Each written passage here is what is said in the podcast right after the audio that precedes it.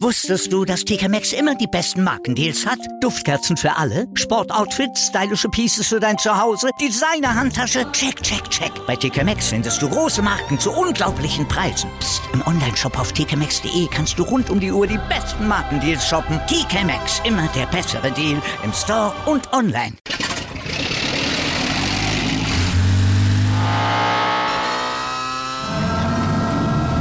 Von 0 auf 100. Aral feiert 100 Jahre mit über 100.000 Gewinnen. Zum Beispiel ein Jahr frei tanken. Jetzt ein Dankeschön, rubbellos zu jedem Einkauf. Alle Infos auf aral.de. Aral, alles super. Chip and Charge. Der Tennis-Podcast mit Andreas Thies und Philipp Joubert. Auf meinsportpodcast.de. Herzlich willkommen zur Nachtwache, dem Überblick von Chip and Charge zu dem Geschehen bei den Australian Open, das über die Bühne ging, während ihr schlieft. Denn heute sind die Australian Open endlich gestartet, der Happy Slam. Das erste Grand Slam ist ohne einen Skandal wie im letzten Jahr mit Novak Djokovic angefangen. Wir können uns also getrost auf das Tennisgeschehen konzentrieren. Und davon hatten wir heute Morgen schon einiges. Die 11 Uhr Matches hatten einige Knaller zu bieten und was das deutsche Tennis angeht, standen schon drei DTB-Profis auf dem Platz.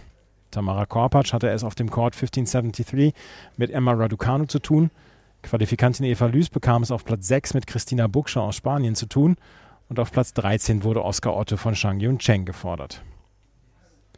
Eva Lüß hatte sich insgeheim vielleicht über die Auslosung gefreut. Keine gesetzte Spielerin, eine Mitqualifikantin mit Christina Buckscher aus Spanien war ihre Gegnerin in der ersten Runde. Und Lüß knüpfte im ersten Satz da an, wo sie in der Qualifikation aufgehört hatte.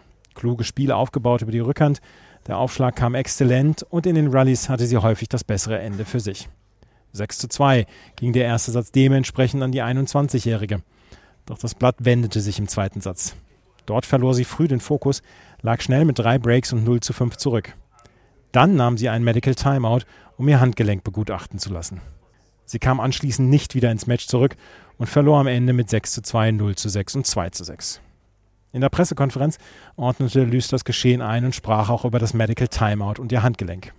Ich bin sehr zufrieden mit dem ersten Satz gewesen. Ich habe äh, wirklich sehr solide gespielt, habe so gespielt, äh, wie ich es auch kann. Im zweiten Satz äh, habe ich meinen Fokus leider ein bisschen verloren. Das ist für mich äh, weiterhin ein sehr besonderes Match gewesen. Das erste Mal im Main Draw und äh, sehr viele Zuschauer, ganz, ganz viel um mich herum und äh, habe dann auch angefangen, ein bisschen unfokussierter zu spielen und habe dann trotzdem versucht, äh, das Beste draus zu machen und die Schläge trotzdem sehr druckvoll zu spielen, habe aber sehr, sehr oft den Ball hinter meinem Rücken getroffen und äh, irgendwann habe ich dann auch leider das Handgelenk gespürt, deswegen auch äh, die ähm, habe ich dann die kleine Medizinpause genommen, äh, wurde mir getaped, wurde ein bisschen besser, aber das hat mich dann leider auch ein bisschen aus dem Rhythmus gebracht war mein Kopf wieder beim Handgelenk und ähm, ja, hatte dann echt Schwierigkeiten, wieder reinzukommen. Also ich habe bemerkt, dass äh, ich dann immer ein bisschen nervöser wurde und den Fokus aus dem ersten Satz dann leider auch nicht mitnehmen konnte, die nächsten zwei Sätze. Was hat sie denn gelernt aus diesem Turnier? Gibt es sportliche Dinge, die sie mitnehmen kann?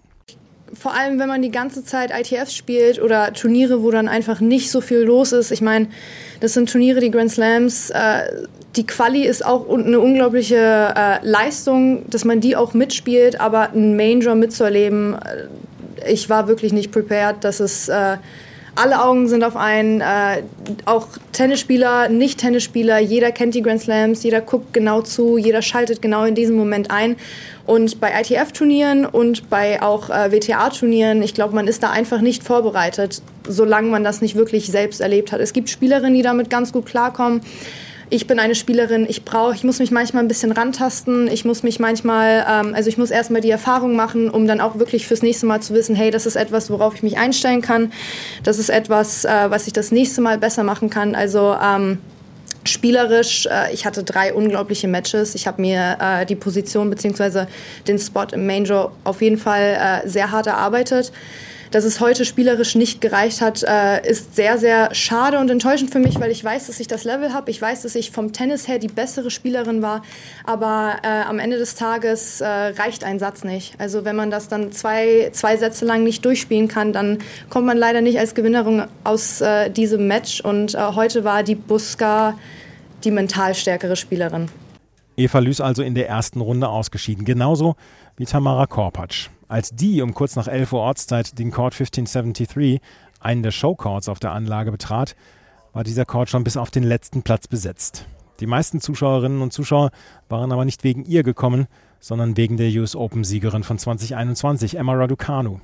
Um deren Gesundheit hatte sich Kanz Tennis Großbritannien in der letzten Woche Sorgen gemacht. Der Knöchel der Nation wurde von den mitgereisten Journalisten bei jedem Training begutachtet. Sie hatte sich den beim Vorbereitungsturnier in Auckland verletzt und es schien eine längere Zeit nicht sicher, ob sie beim Turnier wieder antreten können. Sie konnte. Korpatsch war am heutigen Tag keine ebenbürtige Gegnerin. Der Aufschlag machte der Deutschen zu schaffen. Mit dem zweiten Aufschlag gelangen ihr nur 5 von 25 Punkten.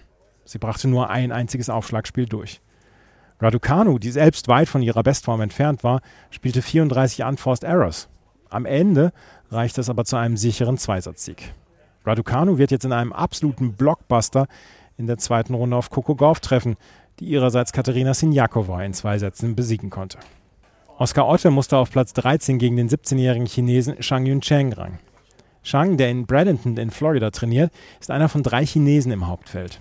Ausgestattet mit einem extrem effizienten Linkshänderaufschlag und einer starken Vorhand hatte er schon in der Qualifikation gegen Fernando Verdasco gewonnen. Otte dagegen hat noch nicht wieder die Form erreicht, die er vor seiner Knie-OP 2022 hatte. In den ersten beiden Sätzen ging das Spiel an Otte vorbei. Shang kontrollierte die Rallyes, hatte bei eigenem Aufschlag überhaupt keine Probleme und ging mit 6 zu 2 und 6 zu 4 mit zwei Sätzen in Führung. Auch im dritten Satz lief Otte der Musik eigentlich fast immer hinterher, aber er hielt seine Aufschläge. Ein guter Tiebreak brachte ihm den dritten Satz. Shang zeigte aber große Nervenstärke. Er ließ im gesamten Match nur zwei Breakbälle zu. Selbst konnte er Ottes Aufschlag immer wieder angreifen und holte sich dann beim Stand von 6 zu 5 das Break und das Match. Es war Shanks erster Sieg in einem ATP-Hauptfeld und sein erster Sieg gegen einen Top-100-Spieler. Otte war hinterher sehr geknickt und machte dafür einen Schlag besonders verantwortlich, den Return. Ja, da muss man auch ganz offen und ehrlich zu sich selber sein. Also ich lag größtenteils heute definitiv an mir, ohne ihn jetzt irgendwie seine Leistung äh, ja, zu, zu, verschlechtern oder so. Er hat sehr gut gespielt, sehr solid, hat wenig falsch gemacht, aber ich habe überhaupt nicht ins Spiel heute reingefunden. Ich glaube natürlich, Return war mit Ausschlag, ausschlaggebend. Ähm, diese Art von Spieler kannst du eigentlich mehr oder weniger nur, wenn ich mit dem Rallye eingehe, verliere ich jeden Punkt, definitiv. Und so war es halt auch, aber ich muss da über Aufschlag und Return kommen und das hat heute überhaupt nicht geklappt, zumindest der Return. Äh, mein Trainer hat mir, ich weiß nicht, wie viele Male reinge reingebrüllt, mach die Rückhand zu und ich stand da gefühlt äh, ja, wie eine Mülltonne auf dem Platz und habe es einfach überhaupt nicht hinbekommen, da mal vernünftigen Return reinzuspielen mit der Rückhand vor allen Dingen. Und ähm, ja, einfach Wahnsinn, was heute passiert ist. Ich kann es immer noch nicht richtig glauben. Ähm, ich saß davon nach Matchstreck mit Andi Mies in der Umkleide und er meinte, ey, Kopf hoch abputzen, aber das ist, ist schwierig einfach nach Match. Ist äh, sowas, man kommt Anfang des Jahres, wir haben so hart in der Preseason gearbeitet, wirklich bis, zum, bis zur Kotzerei und auch beim United Cup und Adelaide und jetzt hier in Melbourne. Ich habe so viel trainiert, ich glaube, so viel habe ich noch nie trainiert und habe mich körperlich eigentlich echt ganz gut auf dem Platz gespielt. Ich glaube, ich hätte heute noch zehn Sätze spielen können, zum ersten Mal in meinem Leben. Ähm, dass dann einfach das Tennis und der Kopf irgendwie nicht da ist, ist einfach ist frustrierend, einfach jedes Mal aufs Neue. Man macht so viel, man investiert so viel und klar ist jetzt das zweite oder dritte Turnier im Jahr erst äh, auch kein Grund, den Kopf in den Sand zu stecken, aber es, es nervt einfach. Es ist immer wieder schwierig, da sich selber rauszuziehen. Ich fragte ihn auch nach der Verletzungspause, die ihn letztes Jahr nach Wimbledon außer Gefecht gesetzt hatte. Nach einer Knie-OP fand er seitdem nicht wieder zurück zu seiner Form. Auch hier ein sehr niedergeschlagener Oscar Otte. Ja, ist ist unglaublich schwierig. Ich meine, ich war nur sechs Wochen raus und ähm, die Zeit nach der Verletzung nach Wimbledon, es war natürlich schwierig. Klar, Ende des Jahres dann wieder ein paar gute Partien gespielt, auch äh, Wien Quali ein gutes Match gehabt und Paris Quali zwei gute Matches, aber mehr war es dann bis jetzt auch gefühlt irgendwie nicht. Deswegen, ähm, ich werde natürlich dranbleiben und sowas schlägt mich auch nicht zurück, aber es ist einfach schwierig, wenn man das so im Vergleich zu vor der Verletzung sieht. Es ist, ja, teilweise äh, echt ätzend, der Sport, muss man sagen. Aber ich lieb's trotzdem und bleib dran. Werde alles tun. Und wie gesagt, wir haben echt so viel trainiert. Ich weiß gar nicht, wie viele Stunden ich auf dem Platz stand und im Gym. Auch wenn man es nicht sieht mit dem Gym bei mir, aber wir haben echt, echt viel gemacht. Auch Beine trainiert. Äh, ja, Wahnsinn manchmal. Ansonsten gab es heute am frühen Morgen noch keine nennenswerten Überraschungen. Bianca Andreescu spielte ein starkes Match gegen Marie Buskova und gewann in zwei Sätzen. Danielle Collins musste in der Kia Arena über drei Stunden kämpfen, um Anna Kalinskaya niederzuringen. Hubert Hurkacz und Yannick Sinner gewannen ihre Matches auch in souveräner Art und Weise. Kurz vor 6 Uhr deutscher Zeit gab es dann eine kurzfristig angesetzte Pressekonferenz von Nick Kyrgios. Der musste aus dem Turnier rausziehen, weil er einen Riss im Meniskus hat. Nicht nur für das Einzelturnier ist das ein Verlust, sondern auch für das Doppel, dessen Titelverteidiger er zusammen mit Thanasi Kokinakis war. Das war es mit der ersten Nachtwache zu den Australian Open 2023. Morgen gibt es unseren ersten langen Update. Morgen gibt es unseren ersten langen Update-Podcast, wo wir die erste Runde bilanzieren. Dazu morgen wieder gegen 7 Uhr alles zur Nacht in Melbourne. Wenn euch gefällt, was wir machen, freuen wir uns natürlich wie immer über Bewertungen und Rezensionen auf iTunes und auf Spotify. Folgt uns auf Twitter und auf Instagram. Und ansonsten können wir nur sagen, viel Spaß weiterhin bei den Australian Open. Viel Spaß mit Chip and Charge. Vielen Dank fürs Zuhören. Bis zum nächsten Mal. Auf Wiederhören. Wusstest du, dass TK Maxx immer die besten Markendeals hat? Duftkerzen für alle, Sportoutfits, stylische Pieces für dein Zuhause, Designer-Handtasche, check, check, check. Bei TK Maxx findest du große Marken zu unglaublichen Preisen. Psst. im Onlineshop auf tkmaxx.de kannst du rund um die Uhr die besten Markendeals shoppen. TK Maxx, immer der bessere Deal im Store und online. Wieder live von Ihrem Toyota-Partner mit diesem Leasing-Auftakt. Der neue Toyota Jahreshybrid. Ab 179 Euro im Monat. Ohne Anzahlung. Seine Sicherheitsassistenten laufen mit. Und ja, ab ins Netz mit voller Konnektivität. Auch am Start die Toyota Team Deutschland Sondermodelle. Ohne Anzahlung geht's in die nächste Runde. Jetzt los sprinten zu Ihrem Toyota-Partner. Chip and Charge. Der Tennis-Podcast mit Andreas Thies und Philipp Joubert. Auf meinsportpodcast.de.